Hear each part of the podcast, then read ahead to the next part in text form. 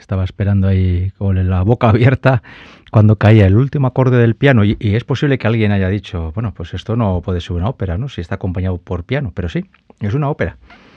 Esta ópera se titula Cendrillon, que sería el nombre francés de La Cenicienta. Estamos pues ante una ópera relativa al cuento infantil tantas y tantas veces contado, ¿no? De La Cenicienta. ¿Quién compuso esta ópera? Pues esta ópera se compuso seguramente, no está muy claro, seguramente en la década de los 70 o de los 80 del siglo XIX, pero no se estrenó hasta bien, bueno, bien entrado, hasta entrado el siglo XX, allá por 1908-1910.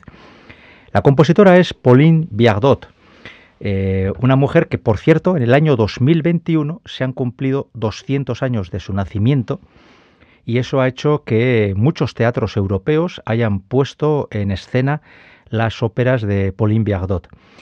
Eh, con este fragmento muy breve, que por cierto habrán visto, ¿no? Que es muy sencillito e incluso yo diría, eh, a mí es una palabra que no me gusta mucho, ¿no? Es muy bonito, como muy agradable de escuchar.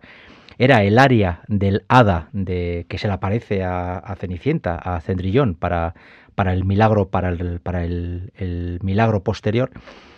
Este área brevísima eh, y este acompañamiento de piano es que estas óperas eran eh, pequeñas, de formato pequeño, y en vez de un acompañamiento orquestal como es típico, eh, Pauline Biardot, como hizo su padre Miguel García durante muchos años, hacía las óperas solo para ser acompañadas solo por un piano.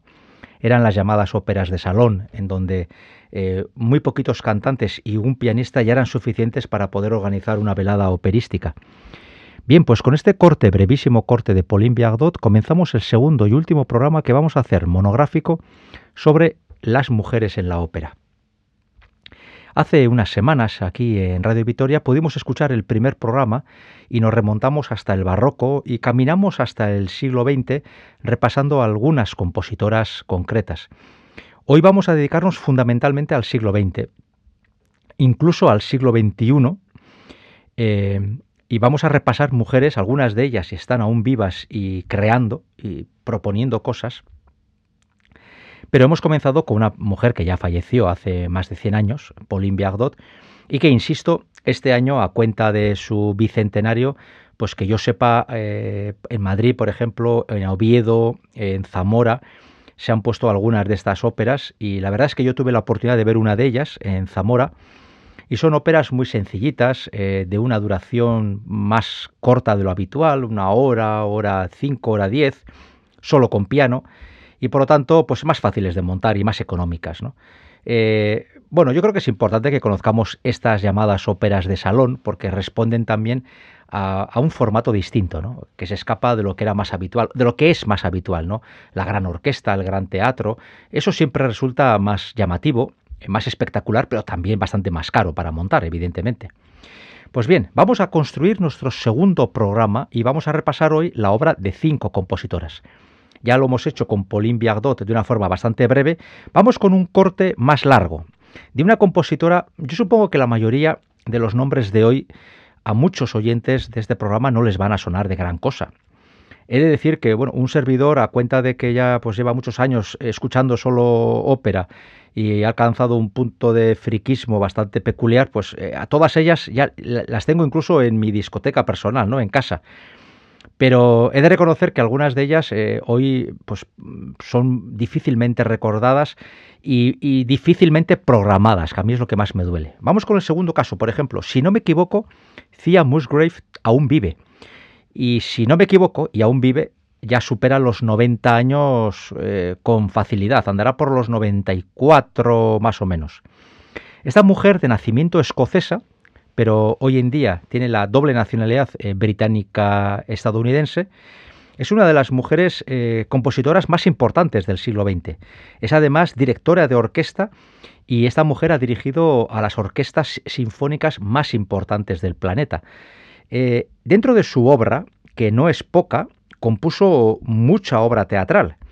Eh, tengo aquí la lista adelante y ahí aparecen como casi 10 óperas. Eh, la mayoría de las óperas las compuso eh, sobre todo en la segunda mitad del siglo XX. De la última que yo tengo constancia es del año 2003 y la primera, una ópera de cámara de Abbott of Dreamock, es de 1955. Es decir, que prácticamente toda la segunda mitad del siglo XX está salpicada de óperas que Thea Musgrave propuso y que la mayoría de ellas fueron estrenadas, pero no han tenido, no se han consolidado dentro de lo que es la programación habitual de los teatros em, eh, europeos y mundiales. Thea Musgrave tiene un, estilo bastante peculiar ¿no? de, componer. Al principio se introdujo dentro de lo que era la vanguardia europea, el dodocafonismo, las, las herencias de Arnold Schoenberg, toda esta gente, Luego más tarde se fue a vivir a Estados Unidos. En Estados Unidos descubrió, supongo que más que descubrir, se reencontró y profundizó en lo que era la música, la música del jazz, del soul y también el gospel y se quedó totalmente prendado de ese tema. Y fue variando poco a poco su música, pasó del dodecafonismo al serialismo y luego eh, entró en lo que sería la música, entre comillas, popular eh, norteamericana e hizo eh, un intento de fusión entre estas, este tipo de música, las mencionadas, jazz o, gospel, con eh, la música clásica convencional, ¿no? Y de ahí, a partir de los años 80-90 del siglo pasado, hizo propuestas orquestales y vocales que tenían mucha relación con, con, con, esa, con esa música típica estadounidense, ¿no? Todo ello, ah, he leído en, unos apuntes, he leído que todo ello le viene a raíz de descubrir la ópera Porgy and Bess de George Gershwin, que es la gran ópera jazz de la historia de la ópera, y que ella se quedó enamorada de cómo Gershwin era capaz de fusionar lo que aparentemente no es unible, ¿no? como es el mundo del jazz con el mundo de la ópera. Y conseguía en, en Porgy and Bess, y aquí yo hago un paréntesis, a mí me parece que Porgy and Bess es una de las óperas más hermosas que jamás se ha hecho. Yo la disfruto muchísimo siendo como es tan distinta, pero Thea Musgrave quedó impactada y ella trató de, buscar su, línea personal ¿no? de composición, incorporando a su estilo las músicas eh, tradicionales eh, norteamericanas. Sin embargo, antes, eh, cuando estaba en Europa, pues componía de otras formas. Y vamos a escuchar un fragmento de una de sus óperas que ella, siendo de nacimiento escocesa, pues es un tema que a ella le, incumbía, siquiera por razones históricas, de una manera directa. La ópera es Mary Queen of Scots, María, reina de los escoceses. Esta María es la que aparece en tantas y tantas óperas como María Estuarda o como Ana Bolena de Gaetano Donizetti y que eh, en aquella época de conflictos entre los reyes de Inglaterra y de Escocia por controlar lo que luego sería el Reino Unido ¿no? o la Gran Bretaña. Bueno, pues vamos a escuchar un fragmento, una escena de esta ópera de Musgrave y luego vamos a seguir caminando buscando más mujeres compositoras.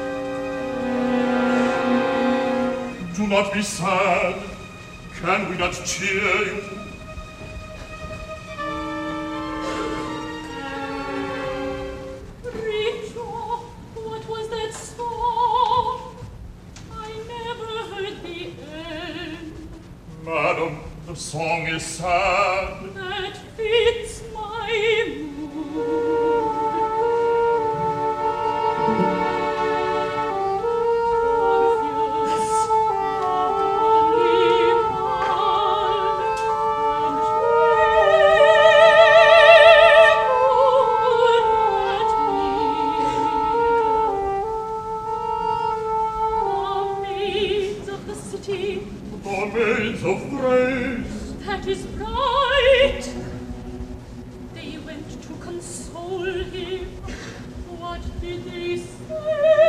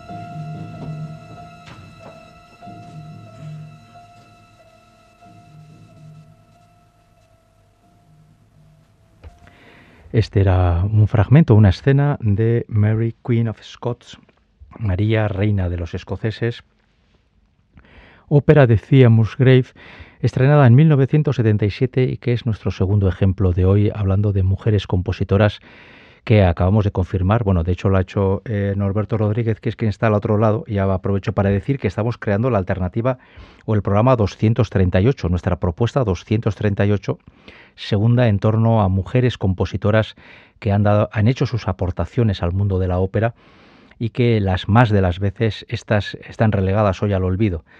Un servidor, Enrique Bert, ante el micrófono y el ya mencionado Norberto Rodríguez en el apartado técnico, estamos creando esta propuesta y me decía ahora el técnico que la música suena muy cinematográfica.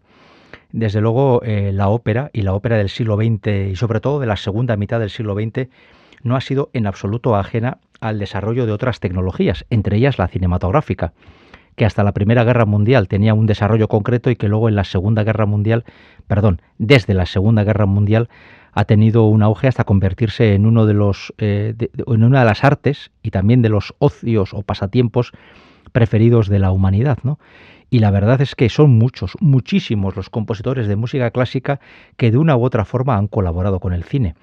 Y al revés, el desarrollo del cine y, el desarrollo de la parte dramática del cine, de cómo se desarrollan las historias, ha tenido un impacto directo en cómo se desarrollan las historias de la ópera. Y por eso hoy en día eh, la ópera contemporánea no puede abstraerse de lo que estamos viendo todos los días en distintas películas. Por eso se suele hablar muchas veces del impacto directo que ha tenido el arte del cine en el arte de la ópera. Y eso no solamente no es negativo, sino que es enriquecedor para todos. ¿eh? Vamos con el tercer ejemplo, que curiosamente es otra mujer escocesa, Judith Weir. Esta también vive, es más joven que Musgrave, esta andará por los 60 eh, y bastantes, cerca de los 70 años.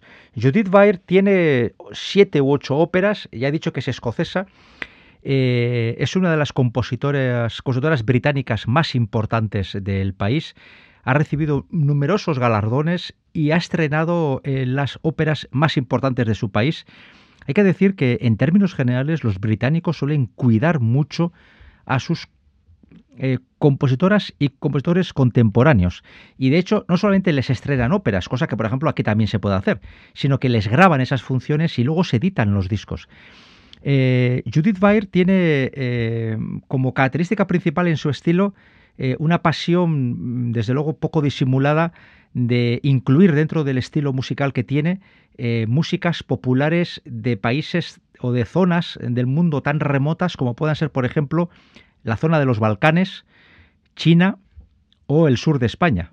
Es decir, eh, ella tiene una especie de pasión por el conocimiento de músicas, de folclore y de tradiciones musicales de zonas del mundo muy diversas y ella lo que va haciendo es, es conociendo y poco a poco va integrando dentro de su forma de composición eh, estas músicas a lo que luego ella produce ¿no? como compositora. Judith Weir compuso, ya he dicho que ha compuesto hasta ahora, la última ópera creo que es del 2012 y, ha compuesto pues eso, 8 o 10 óperas y quizás la más conocida y que casualmente llegó a mis manos por un cúmulo de circunstancias, hará como unos 4 o 5 años, es Blonde Eckbert, el Eckbert el rubio o algo así podríamos traducir que es una historia, eh, bueno, eh, de esta ópera Judith Weir ha hecho dos versiones. Ha hecho una versión, digamos, la primera, la, primigenia, que era una versión más, más eh, normal, con gran orquesta y gran teatro, y luego hizo una edición de bolsillo. Yo la que tengo en casa es esta edición de bolsillo, ¿no? una edición más resumida, con una orquesta más pequeña y que seguramente se podría mover más fácilmente en las ciudades pequeñas y medianas de Gran Bretaña o de cualquier otro lugar. ¿no? Judith, Judith Bayer compone este Blonde Egbert, que es una especie como de cuento gótico, una, mezcla de, en esta ópera, ¿no? de misterio y de terror en base a un cuento tradicional en el que se mezclan pues animales eh, fantasiosos, circunstancias bastante curiosas, Y Judith Bayer crea una música que tiene un pues eso, trata de describir lo que sería un halo de misterio, un halo de, de miedo escénico ante lo que está ocurriendo en el, en el escenario, ¿no? Que lo consiga o no, teniendo en cuenta que hoy en día se puede ver cualquier barbaridad eh, en cualquier pantalla, ya sea en televisión o en un ordenador o en cualquier eh, videojuego, yo creo que estamos perdiendo la facultad de sorprendernos por lo que pasa, ¿no? Hoy en día eh, lo más normal casi nos parece ver como, por ejemplo, pues un zombie se come a un ser humano y este tipo de cosas ya las, las asumimos como algo mm, normal de ver, ¿no? Igual alguno hasta se lo cree, pero eso sería su problema. Vamos a escuchar una escena de Blonde Eckbert y así repasamos la tercera eh, compositora de hoy y vamos poco a poco caminando hacia, pasando el Ecuador de esta propuesta de Opera On. Esta es la música de Judith Weir.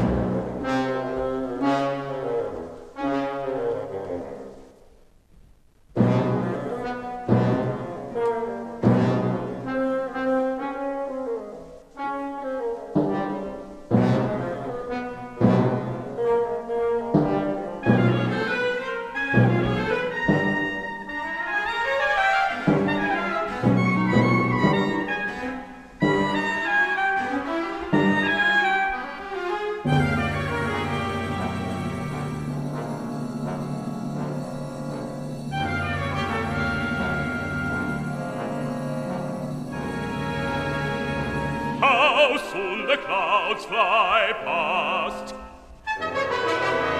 Is that a light in the distance?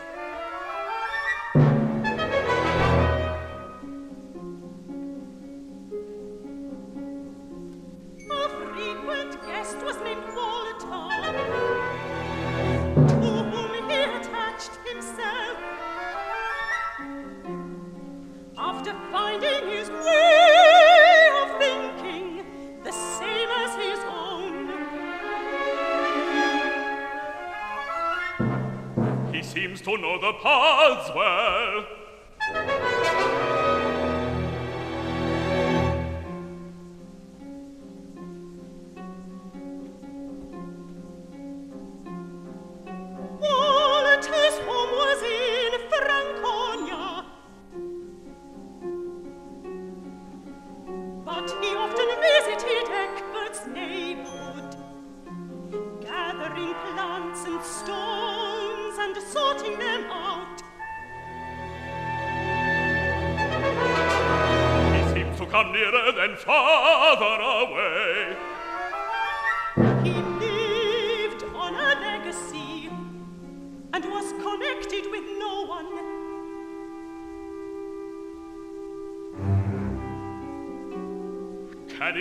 hermosa it's so late Eckbert frequently joined him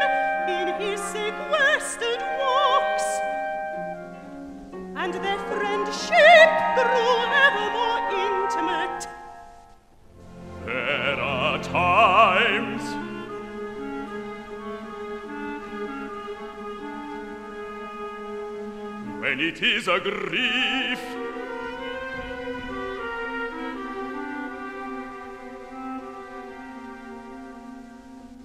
To have any secret at all.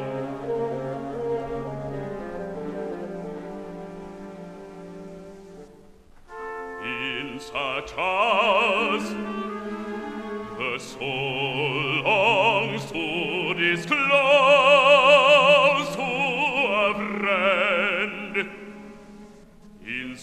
moments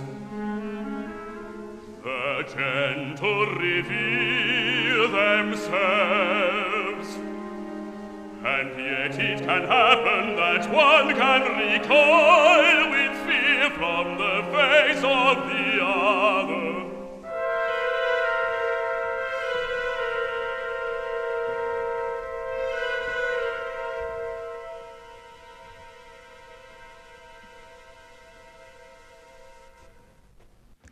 Este es el fragmento de Blonde Eckbert, la ópera de Judith Weir, que ha servido para ilustrar a esta compositora, la tercera de las que hoy vamos a repasar. En el año 2000, justo en el año 2000, ese año que fue eh, tan, bueno, por razones obvias, ¿no? tan, tan, es tan recordado y que suponía el final de un milenio, hubo una mujer que dio un pelotazo absoluto con una ópera que se estrenó entonces en París. La compositora ya era relativamente conocida dentro del mundo musical, pero eh, esta ópera la hizo célebre y de hecho eh, ha seguido componiendo óperas y hoy pasa por ser seguramente no ya la mujer viva más importante, de lo cual creo que no hay ninguna duda, sino uno de los compositores, una de las compositoras, compositores más célebres de la ópera actual.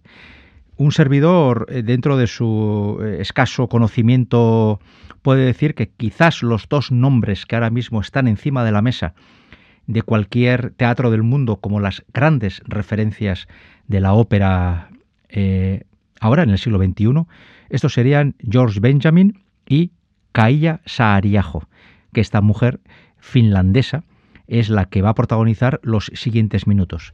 ¿Con qué pegó esta señora el gran pelotazo? Pues lo pegó con L'amour diluan, el amor lejano. Una ópera de la que yo comencé a escuchar hablar eh, a cuenta de algunas eh, transcripciones de crónicas de periodistas que hablaban de un gran éxito, de una ópera distinta, de una ópera eh, que podía quedarse para la posteridad. Ya se sabe que muchas veces pensamos que las cosas que se hacen hoy en día se hacen, se estrenan y luego se meten en un cajón y se olvidan para siempre. Y eso ocurre, evidentemente. No olvidemos que eso ha ocurrido siempre. También ocurrió en el siglo XIX, en el XX, en el XIX, el XVIII, en el XVII.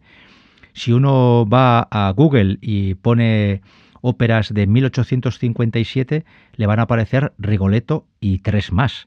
Pero evidentemente ese año se estrenaron decenas, si no cientos de óperas que hoy en día nadie las recuerda.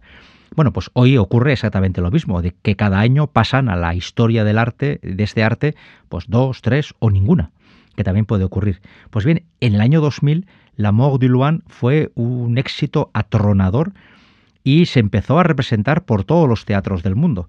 Y bueno, se editó también en, compact disc, se editó en DVD, en Blu-ray y pasó y a Sariajo le cayeron encargos por todos los sitios. Todos los teatros grandes del mundo querían estrenar una obra de esta señora. Luego más tarde ha estrenado otras óperas. Algunas han tenido éxito, otras no tanto, pero esto también es normal. Y seguramente le va a costar repetir el exitazo que tuvo con La d'Ilvan. Esta ópera es muy sencilla. Son tres personajes. Una mujer, un hombre y una mensajera. Una mensajera que embarca, va caminando de, ella a él y de él a ella con la idea de llevarles mensajes, porque se han enamorado se han enamorado de una forma eh, absoluta, ciega, pero no se conocen. Se conocen solamente a través de los escritos. Estaríamos ante una especie de Tristán e Isolda eh, contemporáneo. Eh, yo he vivido en carne propia llevar a, una persona a ver esta ópera en el cine. Ya se sabe que hoy en día los cines retransmiten funciones de ópera y la verdad es que suele ser una forma muy económica y muy interesante de descubrir la ópera. Y en el descanso esta, persona me reconoció, lo siento, no puedo más, esto es aburridísimo. Y es que el estilo de Saariajo es muy peculiar, es casi como una especie como de canto hablado o de charla musicada que puede producir una primera sensación de aburrimiento, pero yo tengo que decir que desde la primera vez que escuché esta ópera me atrajo de una forma casi irracional. Eh, te atrapa y, es, eh, transmite de una forma, en mi opinión, terriblemente hermosa lo que es la desesperación por el amor. De hecho, como en Tristán y Isolda, cuando se va a producir el encuentro de los dos amantes, uno de ellos muere y ese encuentro nunca se va a producir. Es una especie como de amor imposible. Eh, por eso es una ópera relativamente sencilla de montar, aunque en su estreno el, montaje, eh, por cierto, con láminas de agua por todo el teatro, era pues de una gran complejidad. Pero solo hay tres solistas, una soprano, un barítono y una mezzosoprano, que es la mensajera. La soprano es una princesa que está en su castillo y el, y el barítono es el poeta que escribe esos versos de amor profundo, sincero, y esa mensajera que va llevando de un sitio a otro eh, las palabras de una y los versos de otro. ¿no? Bien, vamos a escuchar un fragmento de, esta ópera, La Mort de Luan, y así traemos a colación eh, la que pasa por ser hoy seguramente la gran figura femenina de la ópera universal, Kaija Saariaho.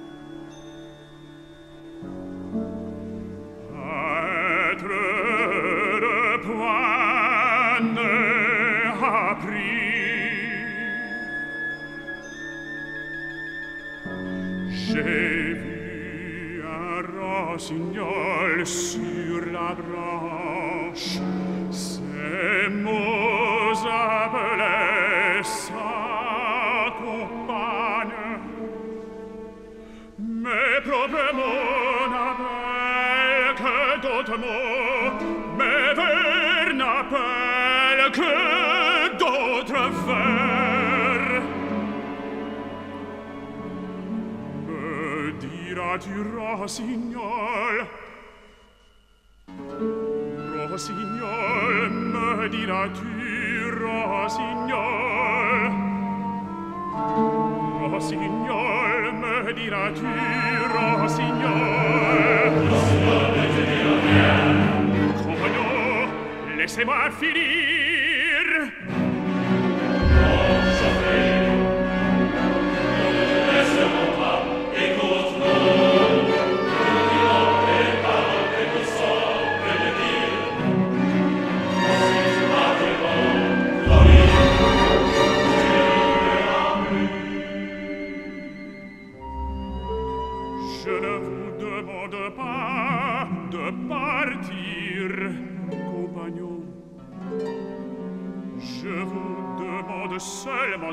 laissez terminer mon couplet.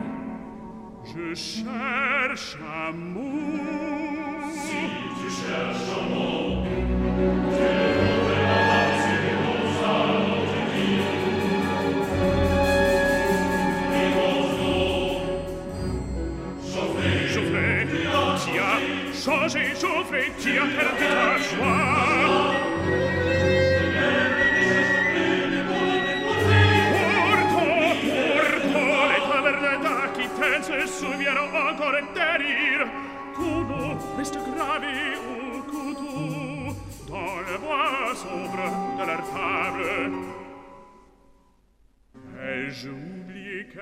chose Ah oui.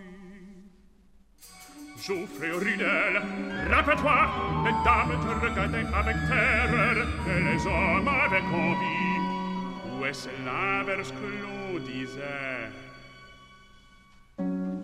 Les hommes te regardaient avec terreur et les dames avec envie.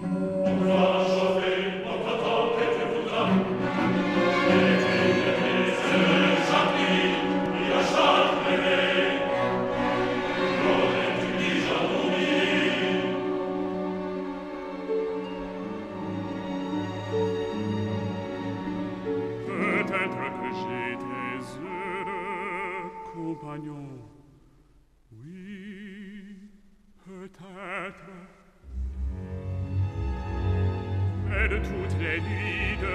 jeunesse, il ne me reste rien. De tout ce que j'ai mis, il ne me reste qu'une immense soif. De toutes les étreintes, il ne me reste que de bras maladroits.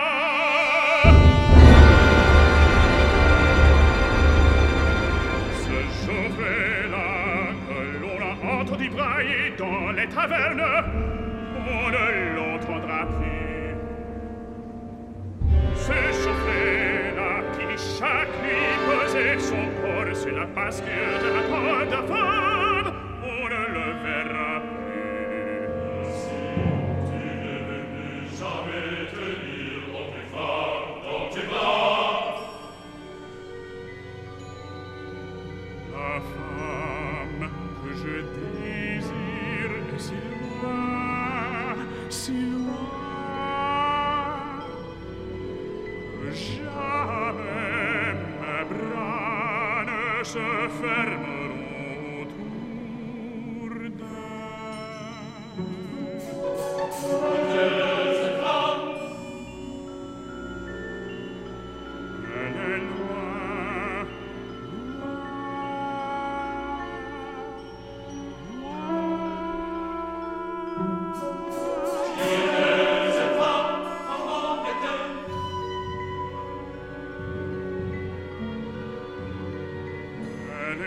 gracieuse et humble, et vertueuse et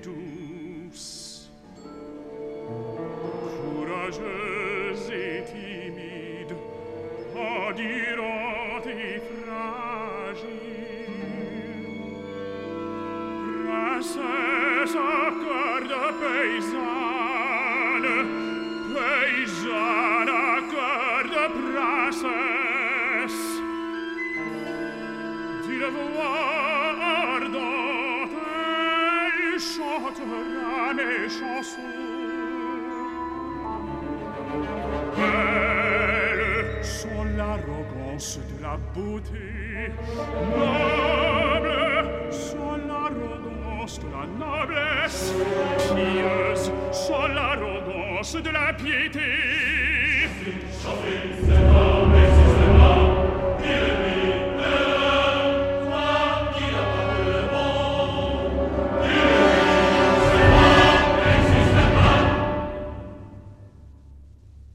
Este es el fragmento del Amor de Loan, el amor lejano de Kaya Saariajo, una compositora que todavía tiene que aportar mucho al mundo de la ópera y que además, eh, si no me equivoco, ya apareció en un programa hace ya unos meses y seguramente aparecerá en el futuro sin que tengamos que hacer uno específicamente dedicado a las mujeres. Y es que eso tiene que ser el objetivo de este programa, entre otras cosas y es que aquellas mujeres compositoras que tengan, eh, que, te- aporten y que tengan sus títulos eh, mínimamente grabados y que se encalcan un poquito, pues poder traerlos a Ópera On sin que tengamos que hacer una especie de, de apartado especial solo para las mujeres. ¿no?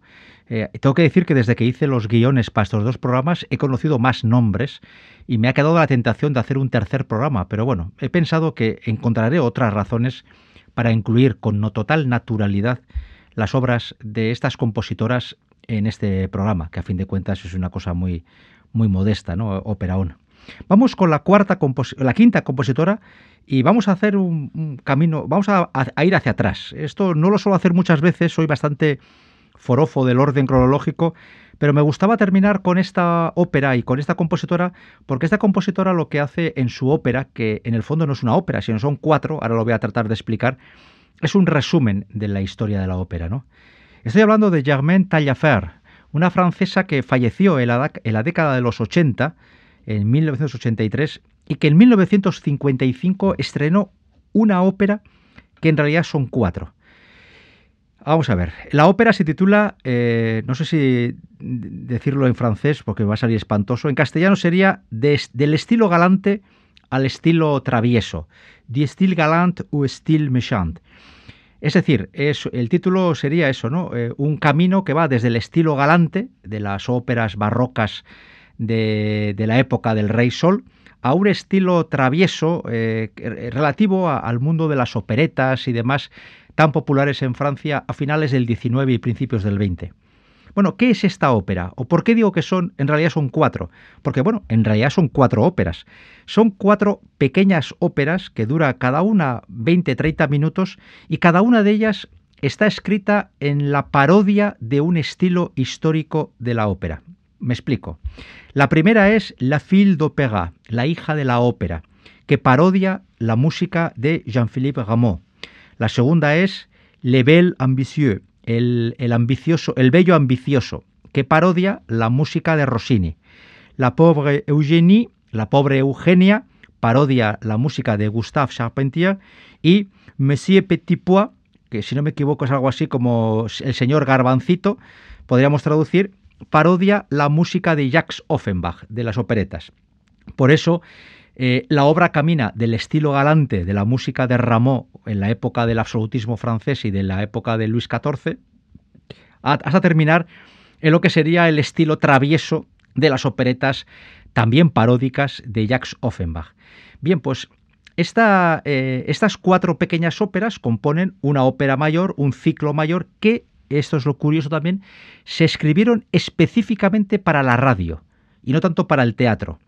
Eh, de hecho, se estrenaron en 1955 porque se retransmitieron por radio tal y como creó la obra Germaine Taillefer, que por cierto es una mujer que tuvo una relación directísima con los mejores compositores franceses del siglo XX. Y hablo de Ravel, de Debussy, hablo de Francis Poulenc, de Darius Milhaud, y es la única mujer, por eso es más conocida, la única mujer del llamado grupo de los seis franceses de mediados del siglo XX. Pues bien, estas cuatro pequeñas óperas componen una obra mayor, que es la que a la que hago mención, y la verdad es que yo he podido verla en DVD y tiene su chispa, ¿eh? y, te, y, haces unas risas. La verdad es que es, bonito ir descubriendo los estilos del barroco o del clasicismo en, en las líneas eh, compuestas por una mujer en 1955. Vamos a terminar el programa de hoy con un fragmento relativamente largo del último, de la parodia de Jacques Offenbach, de Monsieur Petitpois. Y así escucharemos la música de Taillefer escrita basándose en la música de Offenbach, parodiándola y tratando de crear pues, una escena de, humor o de fácil escucha. Y así terminamos este segundo programa dedicado a las mujeres compositoras. Eh, hemos tratado únicamente de poner sobre la mesa, creo que al final han sido 10 eh, nombres, eh, quedan muchas en el tintero, pero ojalá desde aquí, desde Ópera ON en Radio Vitoria, seamos capaces de acordarnos, bueno, por lo menos al menos un servidor, de acordarse más a menudo de ellas a la hora de programar música en este programa. En la confianza de haberles eh, hecho conocer o disfrutar de la música de estas mujeres, hasta la semana que viene.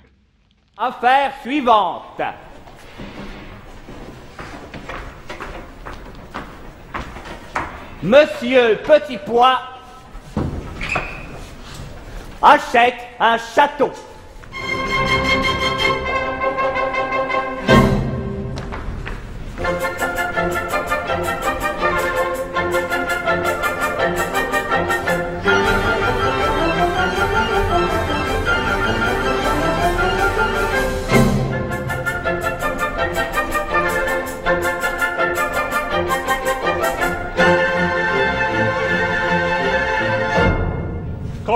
Cunégonde 50 000 francs, monsieur le duc. Oh, c'est un prix. Certes, le château le vaut, ce nonobstant les hypothèques dont il est grévé et les avaries notables constatées ici et là. Ah, nounou Si tu savais, je ne tiens plus en place. Comment va Poitillard Figurez-vous que je viens de rencontrer à Romorantin la plus jolie, la plus aguichante, la plus brune des filles d'Ève. À Romorantin Ce petit trésor aux yeux bleus. Seigneur, vous le dites à la gare Sans doute, je les vise à la gare. À la gare, Adeleth, dans mon enfant. Oh là là, mon enfant Attention, mon lieutenant.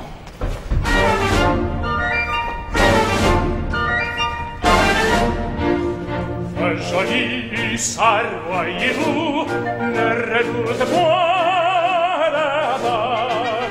À la guerre, que vous, mon amour, il est foudroyant. Descends, trompe pas, descends, trompe pas, c'est un instant. Il est aussi bon, mon enfant, attention, mon enfant, attention, pour le temps, attention, il est l'instant.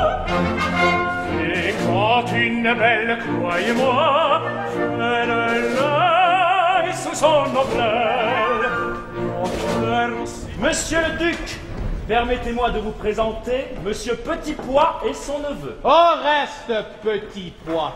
Et voici, mademoiselle, ma fille unique, mon Héloïse. Ma fiancée. Je m'en doutais. Mon fils, Adélestan de la Bombardière. Nous avons déjà vu le lieutenant Romorantin. Parfaitement. Oui, oui, oui. Monsieur le duc.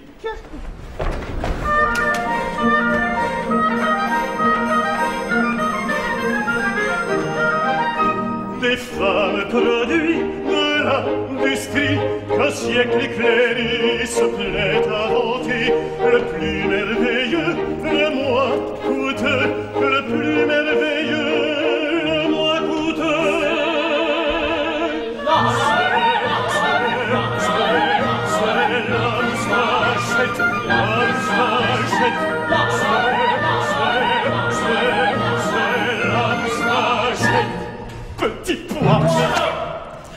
Ce simple appareil, dans le sommeil, s'ennuie au repos, sans gâter la peau, se pose léger, soupir discret, se pose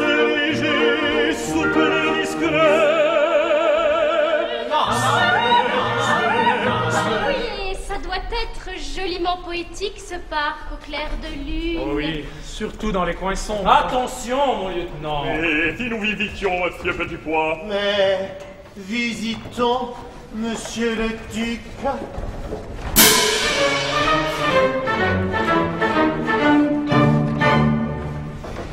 Admirez ici, messieurs, de mes aïeux. Le genre camailleux, c'est ce qui se fait de mieux. Curviette, c'est un peu chouette d'avoir des enfants, d'avoir des enfants. Curviette, c'est un peu chouette d'avoir des enfants, d'avoir des enfants, d'avoir des enfants, des des des. Voici sur son destrier Surnommé Gautier qui faisait pour son dîner rôtir un sarrasin entier. Cléopiette, c'est un peu chouette d'avoir des enfants, d'avoir des enfants. Cléopiette, c'est un peu chouette d'avoir des ancêtres. D'avoir des enfants, d'avoir des enfants, d'avoir des enfants, d'avoir des enfants. Ce doit être joliment poétique ce parc au clair de lune. Me permettez-vous de vous offrir mon bras, mademoiselle Héloïse? Avec plaisir. J'ai une poussière dans l'œil. Mais visitons Monsieur le duc.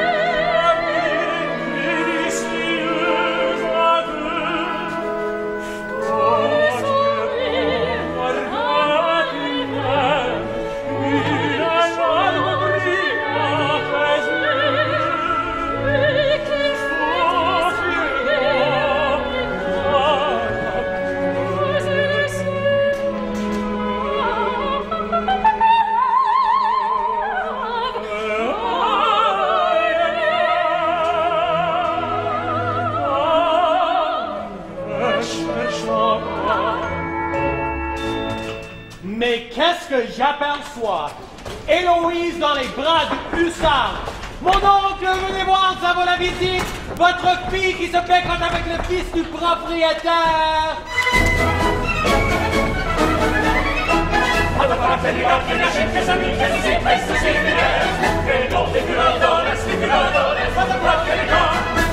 Monsieur le duc, votre fille, c'est un patoquet. Monsieur le duc, votre fille, c'est un patoquet. Qui lui C'est fini, c'est fini. Qui lui qui lui C'est fini, C'est fini. Mon lieutenant, vous êtes un foutriquet. Monsieur, expliquez-moi vos paroles. Vos gants, lieutenant Je n'en prendrai pas pour vous annoncer que je m'en vais planter mon pied au derrière à votre polichinelle de résistance.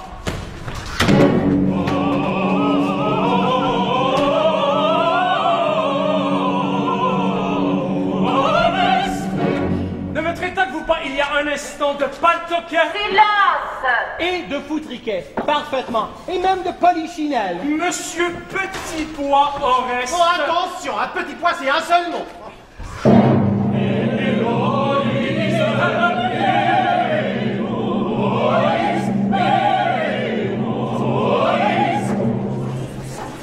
Monsieur Toujours n'est-il mais encore que vous avez insulté mon fils sous mon toit Pas vrai, je n'ai pas tutoyé. Il est dans notre famille une tradition qui date du tournoi historique entre Hermangar le Malcuit et Louis-Paul Longoreille, et à laquelle nous n'avons jamais dérangé depuis 700 ans. À la bombardière insultée sous son toit lave l'offense dans un combat sans quartier.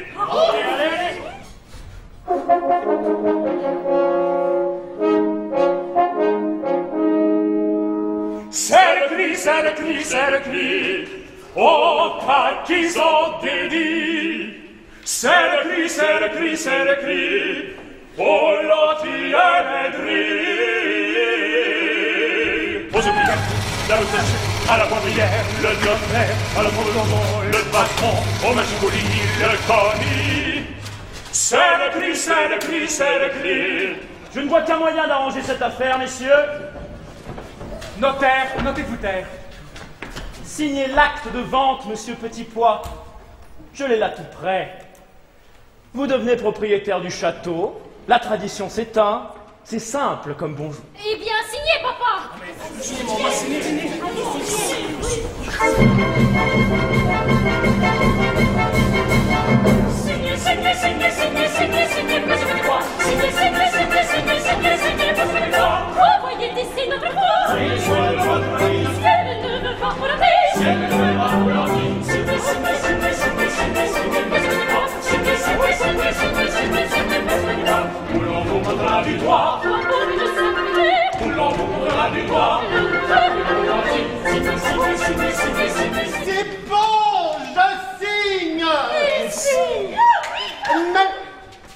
prends le cri de guerre et le duc par-dessus le marché.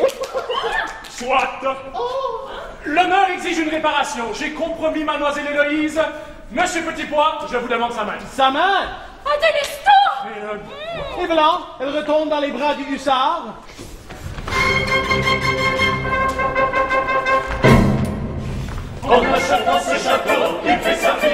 Fille duchesse, puisque va faire le nigo et entre dans la noblesse.